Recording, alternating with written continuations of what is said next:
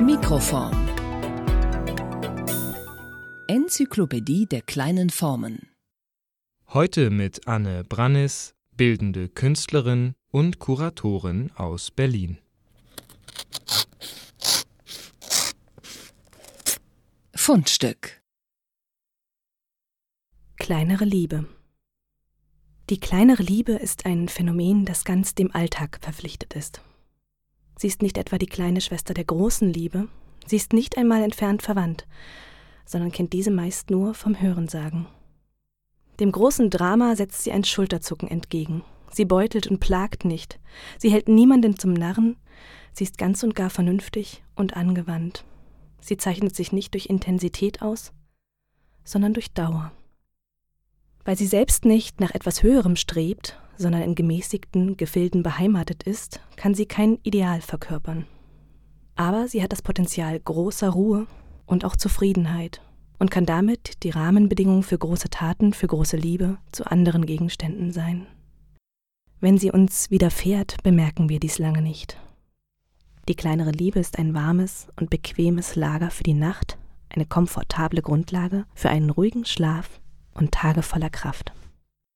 Erst wenn ein Traum dringlich wird und in die Tage einschreitet, wenn eine Sehnsucht uns umtreibt nach etwas, das wir nicht kontrollieren können, nach einem Zustand der Verwirrung, dann werden wir ihrer gewahr. Dann erscheinen uns die Sanftmut und die Geduld der kleineren Liebe als ein Gefängnis. Dann brechen wir aus und ein paar Herzen, mitunter das eigene, bringen uns um Ruhe, Schlaf und Verstand, streben, fordern, forschen, begehren und verlangen so lang, bis wir geschunden zurückkehren und das gebeutelte Herz im Gleichklang der Tage von der kleineren Liebe pflegen lassen. Ihre Sanftmut und ihre Geduld finden wir dann heilsam, ihr genügsames Wesen wohltuend. Die Ungerechtigkeit, die der kleineren Liebe entgegengebracht wird, scheint diese nicht zu stören. Das lässt sie sehr unabhängig sein und eigenartig groß am Ende.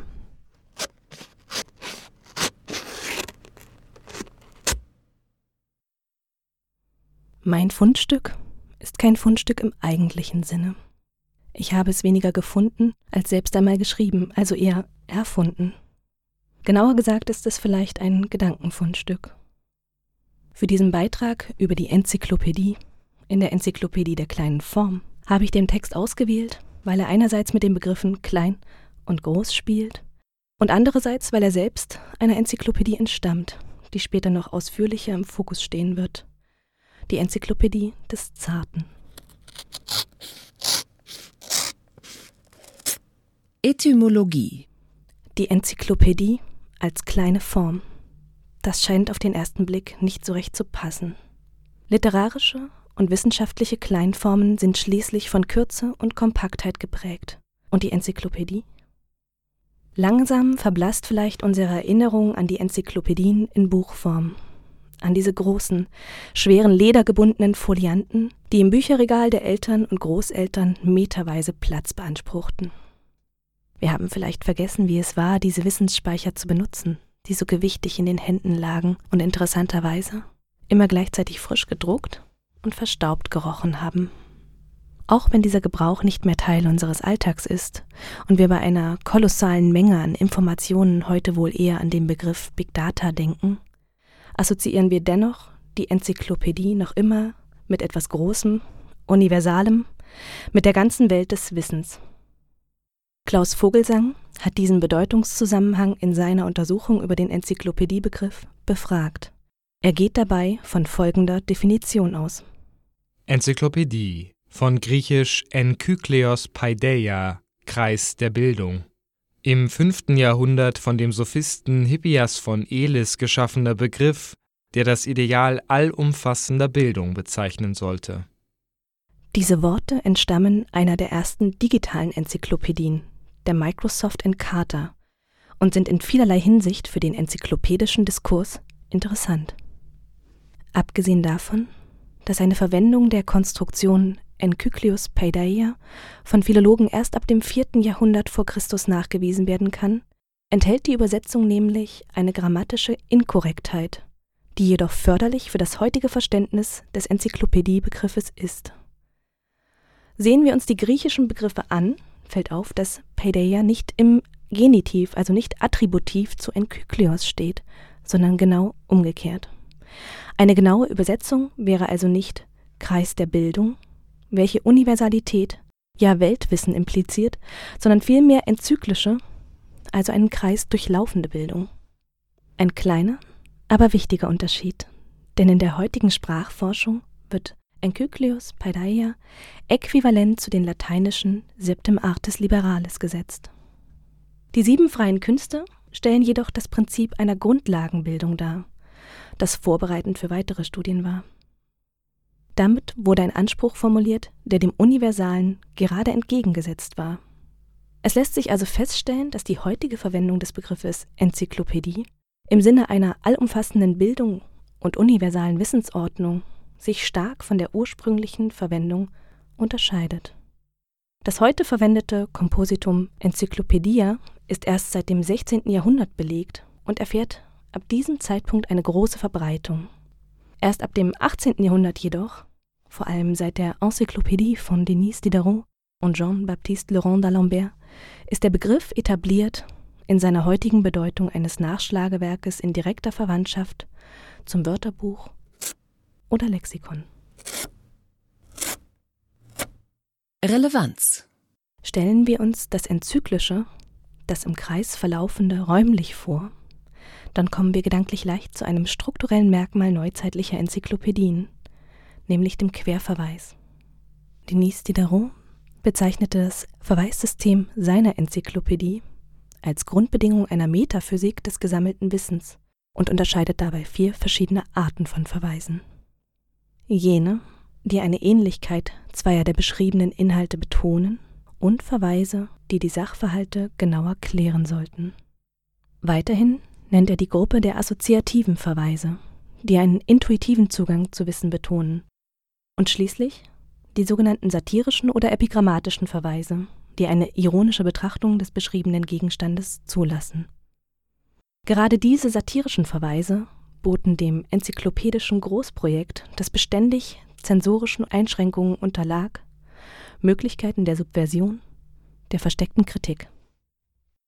Neben dieser historischen Dimension erweist sich der Querverweis auch in zeitgenössischen enzyklopädischen Projekten als sehr nützlich, denn er hat die schöne Eigenschaft, auch weit auseinanderliegende Inhalte miteinander zu verbinden.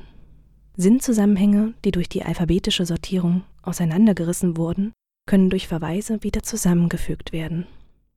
So entsteht als eine zweite Ordnung neben der alphabetischen die Netzstruktur der Verweise, die sich unsichtbar durch das System Enzyklopädie webt.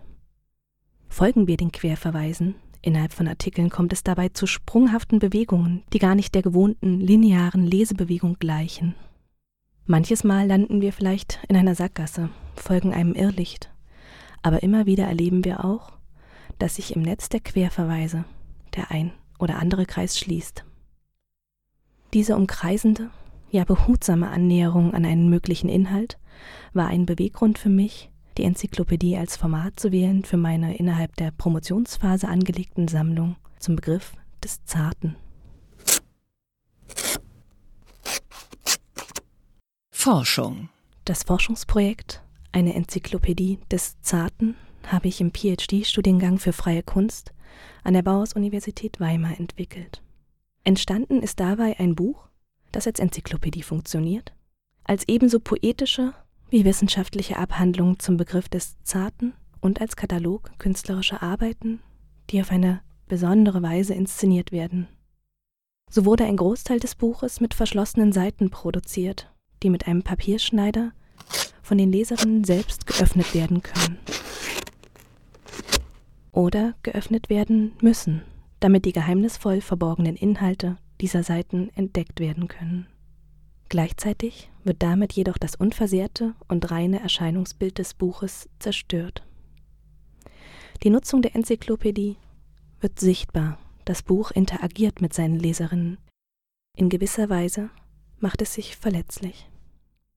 Mir war im Projekt der Enzyklopädie des Zarten besonders wichtig, dass wissenschaftliche und künstlerische Herangehensweisen in jeder Hinsicht miteinander verwoben sind. Sowohl inhaltlich, gestalterisch als auch methodisch wurde die Arbeit an ihrem Forschungsbegriff entlangtastend konzipiert. Sie entwickelt in der Kombination des Zarten mit dem scheinbaren Opponenten der Enzyklopädie ein Kraftfeld, das über die zu vermutenden Facetten des Zarten hinweg, dessen Mehrdimensionalität und Tiefe aufzeigt und dabei bewusst mit seiner Unschärfe spielt. Ich habe im Rahmen des Forschungsprojektes zunächst eine Ausschreibung an bildende Künstlerinnen veröffentlicht, Arbeiten mit dezidiertem Bezug zum Begriff des Zarten einzureichen. Diesem Aufruf sind mehr als 250 Künstler und Künstlerinnen gefolgt, sodass sich dann aus den Einreichungen ein umfangreiches Archiv an künstlerischen Ansätzen zum Thema erstellen konnte. Beinahe 100 dieser sehr unterschiedlichen künstlerischen Werke sind heute in der Enzyklopädie des Zarten verzeichnet. Gemeinsam mit Artikeln, die auch eher unerwartete Sachverhalte wie den Superhelden Zorro, den Schauspieler John Malkovich oder das Wetterphänomen des Tornado thematisieren, lassen gerade die künstlerischen Arbeiten ein Facettenreichtum des Forschungsbegriffes jenseits gängiger Erwartungen erfahrbar werden. Die ganze Sammlung wird durch das enzyklopädische Format mit seinen strukturellen Charakteristika gebündelt und geordnet. Die einzelnen Sachverhalte werden in der kurzen und knappen Struktur des Artikels beschrieben. Die Artikel sind alphabetisch und damit absolut gleichrangig angeordnet. Ein System aus Querverweisen schließlich führt den Leser, die Leserin auf eigenen Pfaden durch das Buch. Eine behutsame Annäherung der Leserin an den flüchtigen Begriff des Zarten wird damit ebenso ermöglicht wie eine zwanglose Konkretisierung. Eine Enzyklopädie des Zarten, meine Eingangsfrage erscheint auch hier relevant. Wie passen das eine und das andere zusammen? Schließlich steht das Zarte doch dem Diffusen, dem Vagen, dem schwer Greifbaren nahe und impliziert damit eher eine Auflösung von Ordnungen. Bei genauerer Betrachtung erweist sich diese Kombination jedoch als gar nicht so widersprüchlich. Denn wenn wir Wissensordnungen wie die Enzyklopädie als relationale Ordnungen von Informationen begreifen, die ein System aus sich heraus bilden, bedeutet das auch, dass diese damit den eigenen inhärenten Schwankungen unterlegen sind, dass sie von sich selbst in Frage gestellt werden müssen und sich beständig neu ordnen. Enzyklopädien sind also gewissermaßen von sich selbst bedrohte, fragile Konstruktionen, die über eine beständige Rekonfiguration und die Inklusion der eigenen unscharfen Ränder Stabilität erreichen können. Sie lassen sich mit der Funktionalität unserer kognitiven Struktur vergleichen, die permanent neue Informationen erhält, verwertet, speichert, aktualisieren und rekontextualisieren muss und dabei wechselwirkend auch ihre physische Struktur verändert und anpasst.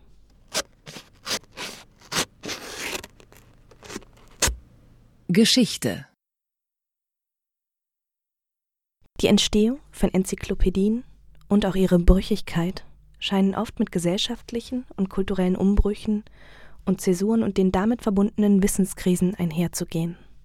Die große französische Enzyklopädie von Diderot und d'Alembert zum Beispiel, die am Vorabend der Französischen Revolution entsteht, wird als Bollwerk der Aufklärung bezeichnet und steht noch heute für eine Pluralisierung und Demokratisierung von Wissen.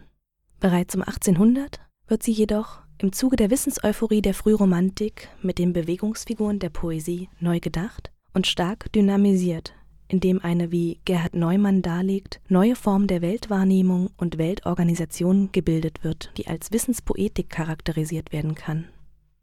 In den frühromantischen Denkfiguren der Beweglichkeit, Vernetzung, einer Fokussierung auf sprachliche Zeichen und ihrer Performance finden wir unerwarteterweise einen Vorläufer der bislang neuesten Entwicklung und großen Zäsur innerhalb der Geschichte der Enzyklopädie, die mit den neuen Möglichkeiten der digitalen Technologien einhergeht.